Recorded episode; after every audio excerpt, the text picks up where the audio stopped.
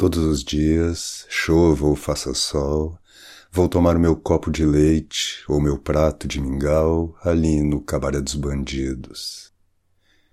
É na esquina de Mendiçá com o Tenente Possolo. Eu tenho, se assim posso dizer, uma úlcera amestrada que dói na hora certa. Nunca houve uma lesão do odenal tão adulada. E assim, com papinhas analgésicas, minha úlcera vive a vida que pediu a Deus. Boa, excelente ferida. Mais do que um martírio, é um hábito. Sinto falta de sua dor e quase diria saudade de sua acidez. Ontem aconteceu como sempre. Na hora convencional, começaram seus espasmos de víbora. Olho o relógio e constato a sua pontualidade. Manifesta-se na hora própria, nem um minuto a mais, nem um minuto a menos. Levanto-me e vou para o cabaré dos bandidos, a dois passos do trabalho. Quando chego na esquina, paro em cima do meio-fio. Fechar o sinal para os pedestres. Ao meu lado estava um jovem havaiano do Leblon, vasta cabeleira, imensas costeletas, blusão de couro. De propósito, e não sei porquê, esperou que o sinal abrisse para os carros. Podia ter atravessado antes com os outros. Não, ficou esperando.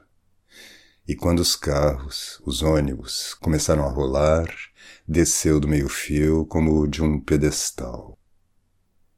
Seria talvez um desafio, ou estaria testando a própria onipotência.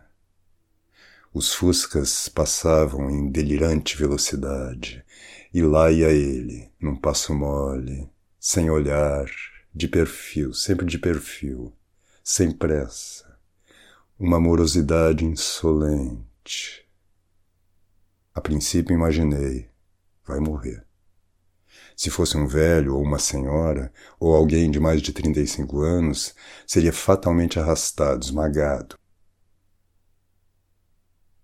Logo, porém, baixou em mim uma certeza total. Não aconteceria nada. Ele chegaria ao outro lado, maravilhosamente intacto os fuscas tiravam finos mortais. Houve derrapagens, buzinas. Em dado momento, um pneu chiou como uma cigarra lancinante. E nada aconteceu. Prodigiosamente nada. Por um desses milagres irritantes, aquele rapaz não seria atropelado, em hipótese nenhuma. De uma calçada a outra, cumpriu a sua travessia encantada. A velocidade o poupou como a um santo. Em outros tempos, ou na passada geração, o mesmo jovem levaria uma trombada assassina. Seria batido ao mesmo tempo por três automóveis e ficaria emborcado, rente ao meio-fio, com a cara enfiada no ralo. Uma piedade mão acenderia uma vela. Alguém talvez o cobrisse com uma folha de jornal e a chama ficaria lambendo o silêncio. Depois viria o rabecão apanhá-lo, e então o jovem seria apenas um cadáver numerado do necrotério. Hoje não. Há por toda parte a jovem revolução. É um movimento mundial. Quem o diz e as manchetes o confirmam é o Carlinhos de Oliveira. Os jovens se levantam na China, na França, nos Estados Unidos, na Inglaterra. E por que se levantam? Segundo se diz, porque estão insatisfeitos com os valores até então vigentes. Só que tais valores ninguém os realizou e todos os traíram. E os jovens parisienses arrancaram os paralelepípedos, viraram os carros e incendiaram a bolsa. Na China, a Guarda Vermelha caça os inimigos de Mao Tse-tung. Sim, os desafetos de Mao são exterminados a pauladas na rua, como obesas ratazanas. Tem razão o Carlinhos de Oliveira. A jovem revolução é mundial. Só uns dois ou três sujeitos, estreita e amargamente positivos, insinuam que se está fazendo, e também em dimensões mundiais, uma gigantesca e irresistível impostura. Outros espíritos, também minoritários, afirmam o seguinte: a jovem revolução nada tem de jovem. São precisamente os velhos que a promovem. E com efeito, o caso da China dá o que pensar. A Guarda Vermelha tem, já o disseram, a idade de Mao Tse-tung e possivelmente a sua obesidade, e mais possivelmente a sua arteriosclerose. Cabe então a pergunta: e por que, de repente, os mais velhos resolveram idealizar o jovem e conferir ao jovem a própria onipotência? Referi mais acima o episódio de trânsito. O rapaz, que insolentemente esperou que o sinal fechasse para os pedestres e só então atravessou a rua. Não foi atropelado porque os veículos também bajulam a jovem revolução.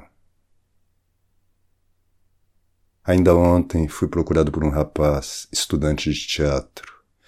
Entrou na redação e vinha solene, erecto, hierático para na minha mesa. Diz gravíssimo: Seu Nelson, trouxe isto aqui para o senhor ler. Era um recorte de jornal. Explica. É uma entrevista de Cacilda Becker. Estou ouvindo risonhamente. E ele continua: Queria que o senhor lesse, o senhor que é contra o jovem. Com tal afirmação, o rapaz criou entre nós o súbito e cavo abismo da primeira divergência. Dá-me um certo cansaço, um certo tédio ouvir que sou contra o jovem. Repeti para o rapaz a casta e singela verdade. Não sou contra ou a favor de ninguém automaticamente. Expliquei que a mais tola das virtudes é a idade que significa ter 15, 17, 18 ou 20 anos. Há pulhas, há imbecis, há santos, há gênios de todas as idades. Naturalmente, o jovem tem o defeito salubérrimo e simpaticíssimo da imaturidade. De vez em quando, isto é, de quatro em quatro séculos, aparece um Rambo. Aos 17 anos, fez toda a sua obra. Se não me engano, o poeta acabou aos 17 anos. Vir-me para o rapaz. Queres que eu te admire e te faça manchetes? Ser um Rambô, aí está a solução. Ser Rambô. Foi então que o garoto ousou a confidência.